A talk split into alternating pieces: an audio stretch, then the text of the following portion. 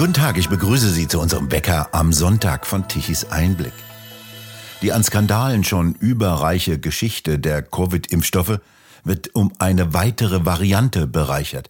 Jetzt kommt mit Plasmidgate ein weiterer Skandal hinzu. Damit wird die Verunreinigung der Impfstoffe mit bakterieller Plasmid-DNA bezeichnet. Eine der wesentlichen Aussagen zur Beruhigung der Impfkandidaten während der Zwangsimpfkampagne war ja bekanntlich, dass die verimpfte modifizierte RNA nicht in den Zellkern eindringen könne, also in das Innere einer Zelle, in die Zentrale der Zelle sozusagen. Das wäre ein GAU. Doch jetzt sieht es etwas anders aus. Im April nämlich veröffentlichte der US-Wissenschaftler Kevin McKernan, dass Impfstoffe massiv mit bakterieller DNA verunreinigt wurden. Gefunden wurden DNA-Teile von Kolibakterien, intakte Koliplasmide mit Genen für die Produktion des Spike-Proteins und sogar für Antibiotikaresistenzen. Die stellen ein erhebliches Risiko dar, können sie doch durchaus in den Zellkern vordringen und auch Krebserkrankungen auslösen. Darüber berichtet bei Tichys Einblick auch Dr. Lothar Krimmel, Facharzt für Allgemeinmedizin. Er war von 1992 bis 2000 Geschäftsführer der Kassenärztlichen Bundesvereinigung. Herr Grimmel, wir erreichen Sie gerade in der Karibik. Vorab gefragt, sind Sie eigentlich ein Impfgegner? Nein, überhaupt nicht. Äh, von meiner Ausbildung her bin ich ja Allgemeinarzt und Schulmediziner, auch wenn ich den größten Teil meiner Tätigkeit in Institutionen und Organisationen verbracht habe. Ähm, die Impfgeschichte ist eigentlich eine unglaubliche Erfolgsgeschichte seit ähm, dem berühmten Arzt Jenner, äh, der Ende des 18. Jahrhunderts die äh, Pockenschutzimpfung im Grunde eingeführt hat, hat die Impfgeschichte große Erfolge gezeitigt. Sie hat einige Erkrankungen wirklich weitgehend ausgerottet. Die Pocken sind das beste Beispiel. Die Pocken sind überhaupt ja äh, das Beispiel, an dem man die gesamte Impfgeschichte darlegen kann. Jenner hat ja seinerzeit mit Kuhpocken ähm, seine Erfolge erzielt und dann über Kuh, Wacker, die Vakzination im Grunde auch erfunden, die sich dann über Jahrhunderte durchgesetzt hat. Und ähm, es gab allerdings auch immer Zwischenfälle. Äh, es gab äh, den berühmten Lübecker Impfzwischenfall von 1930, wo über 70 Neugeborene verstorben sind, die mit einer BCG-Impfung gegen Tuberkulose geimpft werden sollten. Und man hat das leider verwechselt und hat dann richtige aktive Tuberkulosebakterien mit eingebracht. Ähm, aber trotzdem, die Impferfolge haben äh, im Grunde sich letztlich durchgesetzt. Aber selbst Ihnen verschlägt es ja die Sprache angesichts dieser neuen Details, die permanent über die Covid-Impfungen herauskommen. Schon etwas länger bekannt ist ja, dass DNA-Reste in den Impfstoffen gefunden wurden. McKernan hat das ja im April herausgefunden und veröffentlicht. Und dazu gab es ja auch eine Anhörung in den USA, die für Aufsehen sorgte. Dabei wurde ja immer gesagt, das könne es nicht geben. Wie kommt jetzt die DNA da rein? Ja, bislang ist man in der Wissenschaft, aber insbesondere bei den impfenden Ärzten davon ausgegangen, dass äh, eine DNA-Verunreinigung in den Impfstoffen und damit auch ein, äh, eine Invasion von Fremd-DNA in die Zellen nicht vorkommen kann. Das wäre nur in den extrem unwahrscheinlichen Bedingungen möglich gewesen, dass äh, RNA über die reverse Transkriptase in DNA verwandelt wird. Aber das ist eigentlich so gut wie ausgeschlossen. Aber jetzt gibt es Studien, seit April mehrere, die nachweisen, dass die Grenzwerte, die die Zulassungsbehörden FDA und EMA gesetzt haben, doch deutlich bis über das 70-fache überschritten werden. Dass also 70-fach mehr als tolerabel an DNA in den Impfstoffen gefunden wurde. Woran liegt es denn, dass da DNA in den Impfstoffen gefunden worden ist? Ursprünglich hieß es doch, es ist keine drin. Das liegt an den Herstellungsverfahren.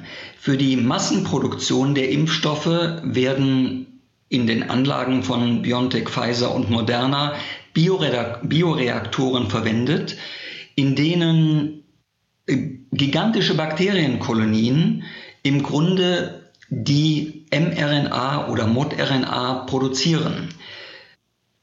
Anschließend wird das, die gewonnene RNA von den, der Verunreinigung mit dieser bakteriellen DNA, aber auch mit der Plasmid-DNA, die man den Bakterien gegeben hat, um die RNA zu produzieren, gereinigt. Dieser Reinigungsschritt ist natürlich jetzt eine Massengeschichte für Milliarden von Impfdosen. Und offenbar, wenn die Ergebnisse der kanadischen, deutschen und, und äh, amerikanischen Wissenschaftler zutreffen, dann gab es da Defizite bei diesen Reinigungsverfahren, sodass eben letztlich DNA-Partikel in erheblicher Überschreitung der Grenzwerte in die Impfchargen gelangt sind und damit auch in die menschlichen Zellen und möglicherweise auch in die Zellkerne. Also Bakterien wurden dazu angehalten, in großen Reaktoren, in Fermentern, die RNA-Impfstoffe zu produzieren, aber dabei wurden selber DNA-Teile, die die Bakterien wiederum haben, vermischt und die kamen mit in die Impfstoffe, weil die nicht gefiltert werden konnten. Ja, genau so.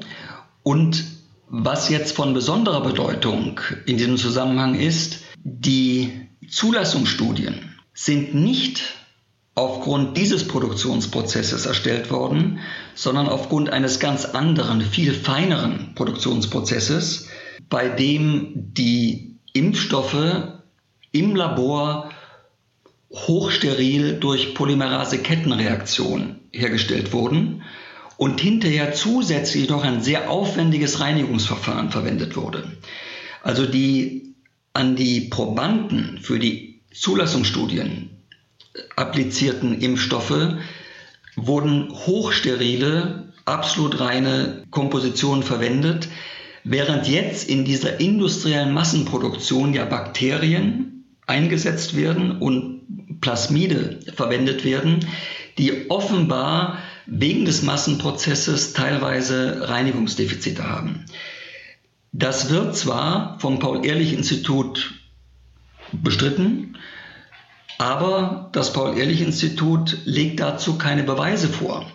Es sagt lediglich, die Hersteller messen die Verunreinigung und geben sie uns dann weiter und wir prüfen, ob die Grenzwerte eingehalten werden. Also man verlässt sich ganz auf die Hersteller und sagt, sobald, solange die uns gute Werte melden, ist für uns alles in Ordnung und wir forschen nicht selber nach. Und das kann ja eigentlich nicht sein. Wenn es inzwischen mehrere Studienkreise an Wissenschaftlern gibt, die sagen, wir messen massive Verunreinigungen. Und das Paul-Ehrlich-Institut sagt einfach, ja, aber die Hersteller haben uns nichts Schadenspezifisches gemeldet. Dann ist da ein Widerspruch, der unbedingt aufgeklärt werden muss. Das ist also so, als ob der Dönerbudenbesitzer dem Wirtschaftskontrolldienst vermeldet, ja, bei mir hier ist alles sauber, ihr braucht nicht zu kommen. Exakt. Oder wenn äh, wir eine Olympianorm beim Weitsprung der Männer von acht Meter festlegen und der, der, Olympische Sportbund sagt also, springt mal bei euch zu Hause und äh, meldet uns das und wenn wir feststellen, dass die Werte über acht Meter liegen, dann dürft ihr zu Olympia kommen. Also ich, ich, ich will das gar nicht ins Lächerliche ziehen. Natürlich sind bei solchen äh, großen Pharmakonzernen die Abläufe schon reguliert in den Qualitätskontrollen. Das kann man sich auch gar nicht leisten. Aber trotzdem gibt es hier einen Widerspruch. Und ich möchte gar nicht sagen, dass am Ende herauskommt, dass diese verschiedenen Studiengruppen recht haben. Vielleicht haben die irgendwelche Confounder in ihren Studien. Das heißt also, vielleicht haben die äh, ja, Fremdkontamination ähm, gesehen und gemessen und in Wirklichkeit war alles ganz anders. Aber bitte, das muss doch überprüft werden. Ich kann doch nicht an, aufgrund dieser Studien jetzt sagen, ich mache nichts, weil die Hersteller mir gemeldet haben, es ist alles in Ordnung. Ich brauche eine, also eine offizielle Überprüfung. Und inzwischen muss ich sagen, die darf wirklich nicht mehr vom Paul-Ehrlich-Institut selber geleistet werden. Nämlich das hat sich hier dermaßen resistent gezeigt, dass man da einen richtigen Verdacht haben kann, nämlich das Paul-Ehrlich-Institut hat ja alles abgesegnet. Es ist also eigentlich selber unter Verdacht, übrigens genauso wie der Gesundheitsminister, der ja auf eine Anfrage im Deutschen Bundestag eine völlig absurde Erklärung abgegeben hat. Er wurde vor einigen Tagen im Deutschen Bundestag gefragt von einem Abgeordneten, was sagen Sie zu den DNA-Verunreinigungen der Impfstoffe? Und er hat tatsächlich geantwortet, äh, Herr Abgeordneter, ich kann die Frage nicht beantworten. Sie ist unwissenschaftlich. Sie fragen nach der Verunreinigung der DNA der Impfstoffe. Die Impfstoffe werden mit, aus RNA hergestellt. Das ist völlig unmöglich. Dafür würde jeder Zehntklässler im Biologieunterricht eine 6 bekommen, aber im Bundestag wird diese absurde Antwort von den Regierungsfraktionen auch noch frenetisch beklatscht. Man, man sieht also, hier gibt es so viele Verdachtsfälle, dass man einfach tätig werden muss. Und deswegen, sorry, wenn ich hier noch ein bisschen weiter ausführe, gibt es ja inzwischen auch eine Aufforderung von einer Patientenschutzgruppe an niedergelassene Ärzte, äh, Sie sollen bitte Chargen, derer sie habhaft werden können und die sie nicht mehr brauchen, einsenden, damit man die durch zertifizierte Labore überprüfen kann. Sie sprechen in einem Ihrer jüngsten Artikel, die Sie bei Tichys Einblick auf der Webseite veröffentlicht haben, von Plasmidgate. Wie kommen Sie denn da drauf? Äh, das stammt nicht von mir. Äh, das, ich bin ja selber kein Twitter, also X-Nutzer, aber das ist wohl at Plasmidgate die Bezeichnung, unter der das diskutiert wird. Ich bin in diesen Kreisen ja auch überhaupt nicht zu Hause. Also die Verfasser dieses Briefes an die niedergelassenen Ärzte, dieses Warnbriefes, kenne ich nicht. Ich kann, ich verstehe nur ihr Anliegen und sie haben da dieses rote Handzeichen verwendet, das man normalerweise für rote Handbriefe des Paul-Ehrlich-Instituts äh, nimmt. Das wird in den Medien skandalisiert. So ungefähr, als würde man bei Klimaaktionisten, die das Brandenburger Tor orange färben, deren, deren Aktion skandalisieren. Aber nein, man sagt, die haben ja recht, das sind ja Klimaschützer. Hier haben wir plötzlich Patientenschützer, die verwenden dieses rote Handzeichen, um eigentlich dem Paul-Ehrlich-Institut die rote Karte zu zeigen, um zu zeigen, das hättet ihr rausgeben müssen. Also eigentlich eine unglaublich gute Aktion von Patientenschützern, um mal auf diesen Skandal. Es muss ja nicht dieser, es muss ja kein DNA-Skandal sein, aber es ist ein, ein, ein Wissenschaftsskandal, dass man Bedenken von Leuten, die Grenzwertüberschreitungen gefunden haben, nicht ernst nimmt, sondern sagt, es ist alles in Ordnung und du, du, du, du hast unser Zeichen verwendet. Das durftest du nicht. Das ist nämlich ein geschützte Wortbildmarke der Pharmaindustrie. Das kann so nicht sein. Nochmal kurz zum Verständnis. Es gibt also zwei unterschiedliche Produktionsprozesse, mit denen die RNA für diese gentechnische Impfung produziert worden ist. Warum gab es die denn oder warum gibt es die denn? Ja, die eine ist ja, wäre sozusagen die ganz traditionelle gewesen, ähm, also die, die labortechnische. Die ist aber für die Massenproduktion von Milliarden von Impfstoffdosen völlig unbrauchbar. Das hätte, wenn man das mal übertrieben, Jahrzehnte gedauert, bis man mit diesen Verfahren die äh, entsprechenden Dosen her, äh, herstellen konnte. Und deswegen kommt es ja zu einem Aufeinandertreffen von mehreren hochinnovativen Prozessen, die so in dieser Kombination niemals in der Medizingeschichte existiert haben. Man hat erstens ja schon äh, ein Verfahren gewählt, um die mRNA vor der, dem sofortigen Abbau durch den Körper zu schützen. Man hat also eine Aminosäure modifiziert, das Uracil. Dafür ist übrigens für das Verfahren der Nobelpreis ja dieses Jahres vergeben worden. Aber es war eben ein ganz neues Verfahren mit sehr unbekannten Konsequenzen, nämlich dadurch, dass die, Mod, dass die Mod-RNA nicht sofort abgebaut werden kann, verbleibt sie viel länger in, den Zellen, kann viel länger Spike-Proteine äh, herstellen, die ja eine bislang unbekannte Toxizität haben. Und ähm, zum Zweiten wurden die Lipid-Nanopartikel verwendet, um die Mod-RNA in die Zellen einzuschleusen, so ein bisschen am Immunsystem vorbei. Auch das ist ein völlig neues Verfahren im Grunde gewesen. Und zum Dritten wurde äh, natürlich die Produktion, die Massenproduktion jetzt in diesen Bioreaktoren angeworfen. Das sind also drei wirklich revolutionäre Schritte, die wurden kombiniert. Und für mich ist dann schon mal völlig klar, da gilt eigentlich Murphys Gesetz. Der hat gesagt, alles das, was schiefgehen kann, das wird auch irgendwann schiefgehen. Und möglicherweise sind wir Zeuge, dass da verschiedene Sachen schiefgegangen sind. Das hat alles die Zulassungsbehörden und insbesondere die Bundesregierung und die Europäische Kommission nicht daran gehindert, extremen Zeitdruck auf die Hersteller auszuüben. Und es kann sein, dass dieser faustische Pakt eben letztlich schiefgegangen ist. Wie gesagt, es kann sein. Wir wissen es nicht. Ob es wirklich ein Plasmid-Gate gibt, wissen wir nicht. Das Gate ist ja abgeleitet aus dem berühmten Watergate von Anfang der 70er Jahre, der letztlich zum Rücktritt der Nixon-Administration geführt hat.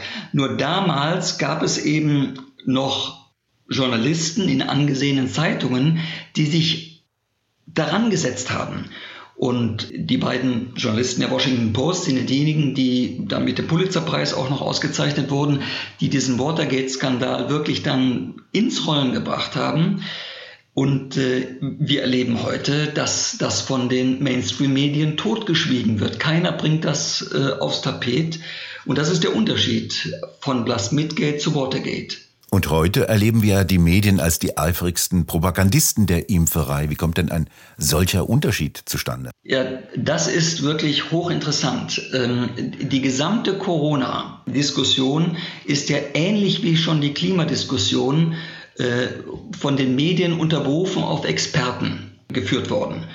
Äh, selbst wenn Sie vorgestern die Zeitung, äh, die FAZ und ich glaube gestern war es aufgeschlagen haben, wie in allen anderen, glaube ich, bundesweiten Zeitungen wurde berichtet, dass es so Ablesefehler äh, gegeben hat, die dazu führten, dass die Mod-RNA aufgrund von Ablesefehler in den Ribosomen auch andere Proteine herstellt und gerade nicht das Spike-Protein. Und diese anderen völlig unerwünschten Proteine haben wieder eigene Immunreaktionen. Und da stand sofort wieder, aber Experten geben Entwarnung. Also dieses Framing, dieses Nudging. Ich kann keine Nachricht bringen, um sofort zu sagen, ja, ja, aber bitte beunruhigt euch nicht. Also ich stelle mir vor, dieselben Zeitungen würden sagen, wenn man hört, äh, morgen läuft ein Atomultimatum ab, 80 äh, Prozent der Menschheit droht die Vernichtung, aber Experten geben Entwarnung, das würde den Klimawandel stoppen. Ja, also man gibt immer ein Framing dazu und man verlässt sich auf Experten. Und hier kommt, glaube ich, eine, eine ganz wichtige Geschichte. Die Geschichte der Naturwissenschaften ist eine Geschichte des Irrtums der Experten. Der charismatische, berühmte Physik-Nobelpreisträger Richard Feynman, äh, der leider viel zu früh verstorben ist, hat mal auf die Frage, was ist Naturwissenschaft, diesen wunderbaren Satz gesagt, Naturwissenschaft ist der Glaube an die Unwissenheit der Experten. Nur dadurch, dass ich anzweifle, was Experten sagen, komme ich in der Wissenschaft weiter. Und das nimmt ja Bezug im Grunde auf die Kantschen Aufklärungsgedanken. Kant hat gesagt, wage dich deines eigenen Verstandes zu bedienen. Guck nicht, was andere sagen, sondern überprüfe die Informationen, die du bekommst, selbst. Und das hat übrigens gerade in der Impfhistorie zu unglaublichen Fortschritten geführt. Die Rötelnimpfung wäre in der jetzigen Form wahrscheinlich so schnell nicht gekommen, wenn nicht 1941 ein australischer Augenarzt gesagt hätte, diese neugeborenen Katarakte, also die ähm, Linsentrübungen bei Neugeborenen, die bis dahin ganz auf Vererbungsgeschichten zurückgeführt wurden, die kann ich mir nicht erklären. Also ich habe hier bei meinen Patienten viel, viel mehr als nach der Erbphilosophie eigentlich vorgesehen werden oder hätten eintreten können. Und dann hat er per Zufall ein Gespräch von zwei Frauen in seiner Praxis gehört, die mit eben diesen Neugeborenen mit ihren Katarakten gekommen waren. Die hatten sich über ihre Rötelnerkrankung, German Measles, also deutsche Masern hieß das in Australien damals, ähm, unterhalten und da wurde er hellhörig. Also zwei Mütter, die im Grunde Kataraktkinder hatten, äh, hatten Rötelnerkrankungen. Er hat das bei seinen zahlreichen und auch bei Kollegen durchgeforscht und hat gesehen, tatsächlich, das muss von Röteln kommen. Hat dann einen Aufsatz gebracht äh, in einem äh, australischen Magazin, der wurde vernichtet von den Kollegen. Die haben gesagt, was für ein Idiot ist das denn?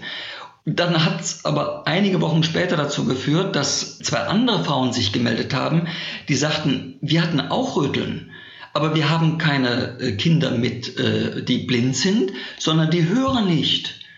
Und dann hat er das weiter untersucht und hat gesagt, ah, dann können Rötel eventuell auch noch eine Innenohrschwerhörigkeit auslösen.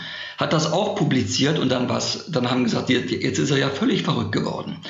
Deswegen kam das tatsächlich dazu, dass das aus den australischen Medien in 40 Jahren erst gar nicht in die europäischen, amerikanischen Medien kam. Es gab ja auch noch Kriegszeiten.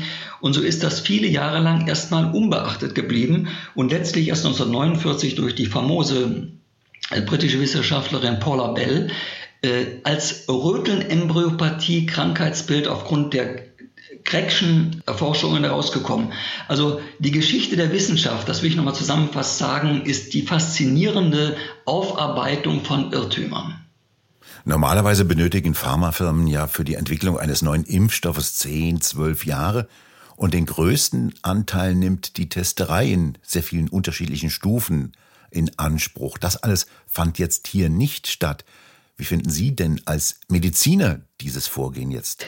Ähm, ja, eigentlich ist es so gelaufen, wie es hätte nicht laufen dürfen. Aber eben, es gab die Philosophie, aus der Klimapanik abgeleitet, nur eine sofortige Impfung hilft der Menschheit zum Überleben. Rückblickend betrachtet eine absolut wahnsinnige äh, Philosophie. Und wenn man überlegt, dass aus dieser Philosophie letztlich auch diese Impfpflichtdebatte gezeugt wurde, da muss man sagen, da ist tatsächlich etwas grundsätzlich schiefgelaufen. Wir erleben ja die Impfdebatte deswegen zurzeit so sehr stark polarisiert, weil es da zwei Kipppunkte gab, die die Impfgegner, zu denen ich übrigens nicht gehöre, radikalisiert haben. Das erste war diese Diffamierung derjenigen, die sich nach reiflicher Überlegung dagegen entschieden. Schauen Sie sich den Fall Joshua Kimmich an. Wie das skandalisiert wurde, dass er sich herausgenommen hat, selber zu entscheiden. Und dann die Impfpflichtdebatte, die ja schon lange nach dem Auftreten der Omikron-Variante kam. Und dass tatsächlich im, Bundes-, im Deutschen Bundestag die SPD und die Grünen-Fraktion geschlossen für eine Impfpflicht noch im April 2022 stimmten. stimmten. Und im Grunde nur dadurch, dass die AfD-Fraktion geschlossen und Gott sei Dank auch einige FDP-Abgeordnete gegen die Impfpflicht stimmten. Dadurch konnte das verhindert werden. Nämlich, man muss sich nochmal überlegen, dieses Mantra, die Nutzen überwiegen die Risiken, das ja auch im Rahmen des Framings bei jedem Beitrag über neue Impfschäden äh, kommt, dieses Mantra stimmt ja nicht. Nämlich erstens haben wir nicht mehr die Wuhan- und Delta-Varianten, sondern also den Wuhan-Ursprungsvirus und die Delta-Variante, sondern wir haben jetzt die Omikron-Variante, von der wir seit zwei Jahren wissen, dass sie zwar sehr infektiös ist, aber eben weitgehend harmlose Infektionen macht, auf dem Niveau eben des Grippevirus. Wir haben zweitens eben nur bestimmte Altersgruppen, die davon profitieren. Also Kinder und junge Erwachsene schon mal überhaupt nicht. Bei denen ist eben das Nutzen-Risiko-Verhältnis ganz anders. Wir haben drittens völlig unbekannte Risiken, die ja täglich dazukommen. Die letzten Studien aus, aus dem letzten Monat betreffen ähm, epileptische Anfälle bei Kindern, betreffen ähm, Apoplexe bei Alten, alles neue Geschichten, wo man sagt, ja, im Rahmen des Framings, äh, aber die Nutzen, der Nutzen überwiegt die Risiken. Wir haben aber viertens auch die Ursachen noch gar nicht ganz verstanden. Und ganz wichtig, der Nutzen und der Schaden betrifft ja niemals dieselbe Person. Mit anderen Worten, derjenige, der sich impfen lässt, der wäre wahrscheinlich nie an Omikron erkrankt, schwer erkrankt, vielleicht sogar nicht, also auch gar nicht gestorben, aber er stirbt jetzt an der Impfung, an einer Impfkomplikation. Ja, das war also für ihn persönlich eine absolut fatale Entscheidung. Es sind also nicht dieselben, die äh, an einer äh, Impfung und an der Erkrankung verstorben worden, verstorben würden, verstorben werden. Und deswegen sechstens ist das eine hochindividuelle Entscheidung. Das ist das, die Entscheidung des Individuums. Und deswegen kann ich nicht eine allgemeine Impfpflicht aufdrücken. Deswegen ist aus meiner Sicht auch die Duldungspflicht der Soldatinnen und Soldaten ein verfassungs- und menschenrechtswidrige Geschichte, die der Bundesminister Boris Pistorius seinen Schutzbefohlenen weiter aufdrückt. Also man muss sich wirklich nicht über die Moral der Truppe wundern, wenn immer noch, obwohl alles dagegen spricht, der, der Verteidigungsminister den Soldaten sagt, ihr müsst euch das Zeug weiter spritzen lassen. Werfen wir einen Blick in die Zukunft. Was wird jetzt passieren? Also es ist belegt, da sind DNA-Teile in diesen Impfstoffen drin und damit könnte das passieren, was eigentlich so die Natur schon seit Tausenden von Jahren verzweifelt versucht zu verhindern, dass nämlich fremde DNA in das Heiligste, nämlich in das Innere der Zelle, in den Zellkern kommen und die eigene DNA verändern. Könnte das jetzt dann passieren? Also ich will den Teufel nicht an die Wand malen. Und äh, wenn man in der Welt von Lauterbach denkt, müsste man sagen, ja, das kann passieren. Denken Sie daran, als die Messias-Variante, die Omikron-Variante aufkam, die uns im Grunde das Ende der Pandemie beschert hat, dann hat er konfabuliert, weil das eben eine sehr schnell sich wandelnde äh, Geschichte war, es könnte jetzt die Killer-Variante. Also er hat zur Impfpflichtdebatte im April 22 gesagt, aber im Herbst könnte eine Killer-Variante kommen. Völlig absurd, weil ja gerade die Evolutionstheorie der Viren dahin geht, sie wollen ja selber überleben. Sie wollen ja eigentlich denjenigen, denen sie befallen, gar nicht töten, weil sie dann selber absterben. Also sie wollen sich ja nur möglichst gut reproduzieren und deswegen haben sie eben die Varianten immer gewählt, möglichst infektiös, aber eben nicht ganz so schrecklich zu sein. Trotzdem fabuliert der Minister von der Killer-Variante. Und ich sage mal, genauso wahrscheinlich wie die Killer-Variante ist, dass diese DNA in den menschlichen Zellkern ein tritt, also die bakterielle oder die Plasmid-DNA, und dann dort DNA-Veränderungen zustande bringt. Ich selber halte es für nicht wahrscheinlich. Aber wie gesagt, wenn man so panisch ist wie der Minister in Bezug auf Killer-Variante, müsste man zu dem Ergebnis kommen. Ich muss auch nochmal vorwegschicken. Es kann tatsächlich sein, dass das Plasmid-Gate kein Plasmid-Gate ist. Es ist dann einfach ein Control-Gate dass die Kontrollen seitens des Paul-Ehrlich-Institut wirklich schlampig sind. Und auch die wissenschaftlichen Fachgesellschaften sagen ja inzwischen, wir, wir sind besorgt über die Verunsicherung der Ärzte, aber wir sind auch inzwischen besorgt über die Trägheit der Institutionen, dass sie diesen Verdacht nicht aufgreifen und nicht nur sagen, die Hersteller haben uns doch nichts gemeldet, also ist da nichts dran, sondern dass sie selber Chargenprüfungen durchführen. Dass das nicht passiert, ist ja der eigentliche Skandal. Aber vielleicht nochmal zurück auf Ihre Frage. Ich bin da kein Experte in diesen Dingen. Ähm, ich habe mir selber Gedanken darüber gemacht. Vor zwei Jahren wurde ja kontrolliert das erste Mischwesen zwischen Mensch und Affe sozusagen geschaffen. Äh, ein Mischwesen zwischen Mensch und Kolibakterium kann ich mir so ohne weiteres nicht vorstellen. Also, dass plötzlich jemand erscheint, der sagt, gut, mein Vater ist ein Mensch und meine Mutter ein Kolibakterium, äh, das wird es so natürlich nicht geben. Ähm, aber äh, es sind Verunreinigungen der Lebenden nicht ausgeschlossen. Das, was Sie, worauf Sie gekommen sind, das würde ja bedeuten, dass diese Verunreinigungen auch in die Keimbahn also in sozusagen in Spermien und Eizellen reinkommen. Dafür gibt es ja bisher wirklich keine Hinweise. Darüber will ich auch nicht spekulieren. Aber schon bei Lebenden, äh, also nicht bei den Nachkommen, ist es ja schon unerhört, dass dann bei einer Zellteilung dieser äh, betroffenen Menschen äh, dann eben bestimmte Plasmide in die Produktion ihrer DNA dann eingreifen. Man weiß ja auch, dass in den Plasmiden Antibiotikaresistenzen ausgetauscht werden. Die Bakterien sind ja selber hoch innovativ und sie wollen ja dem Antibiotika entkommen und tauschen unter sich diese Plasmide auf. Und dadurch kommen die Resistenzen zustande. Und offensichtlich gibt es auch äh, eben jetzt Plasmid Antibiotikaresistenz-DNA, die hier in Zellen und Zellkerne eindringen kann durch die Impfungen, durch Verunreinigungen. Das würde bedeuten, dass man sozusagen dann eben bestimmte Antibiotikaresistenzen dann äh, in die DNA mit, in seine menschliche DNA mit aufnimmt. Wie gesagt, ich bin da kein Humangenetiker. Ähm, das müssten Sie nochmal in einer gesonderten Sendung weiterführen. Spekulieren wir doch mal zum Abschluss ein wenig. Was werden genetische Archäologen in einigen hundert Jahren sagen, wenn sie das Erbgut der dann lebenden Menschen untersuchen, werden die dann sagen und erkennen, was für ein fürchterlicher genetischer Unfall in den 2020er Jahren passiert ist?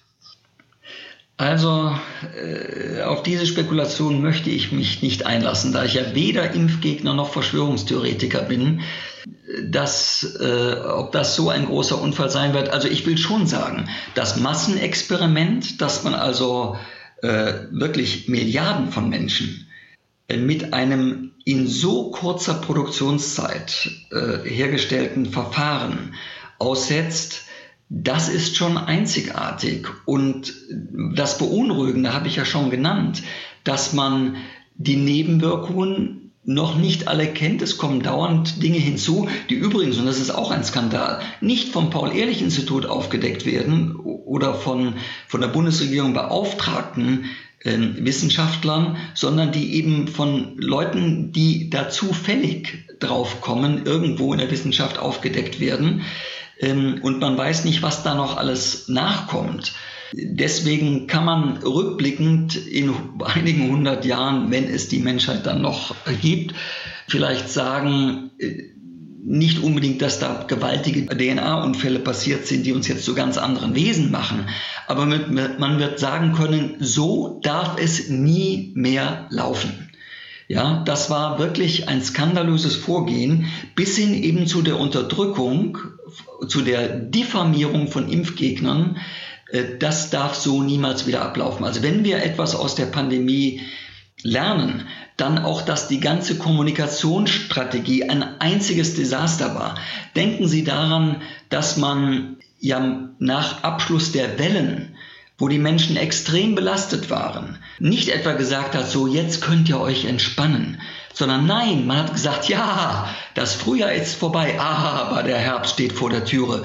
Und das ist kommunikationsstrategisch, wenn Sie in die Psychologie der Menschen gehen, ein Unding. Das hat Millionen Dutzende von Millionen psychische und Angsterkrankungen hervorgerufen, die wirklich unglaublich sind, dass Kinder heute schon im Grunde nur noch mit Maske einschlafen wollen. Ja, das gibt, das erleben Kinderpsychiater ja laufend. Das war das Desaster dieser Kommunikationsstrategie, die Leute in permanenter Angst zu halten und nicht jetzt mal sagen, so, jetzt ist die Frühjahrswelle vorbei, jetzt könnt ihr euch entspannen, ihr könnt den Sommer genießen. Nein, das wollten Lauterbach und Konsorten nicht. Sie wollten die Angstwelle aufrechterhalten. Und das ist ein Verbrechen ganz eigener Art. Dr. Lothar Grimmel, ich bedanke mich bei Ihnen für das Gespräch. Ich danke Ihnen. Und bei Ihnen bedanken wir uns fürs Zuhören. Schön wäre es, wenn Sie uns weiterempfehlen. Weitere aktuelle Nachrichten lesen Sie regelmäßig auf der Webseite tichiseinblick.de. Und wir hören uns morgen wieder beim aktuellen Wecker, wenn Sie mögen.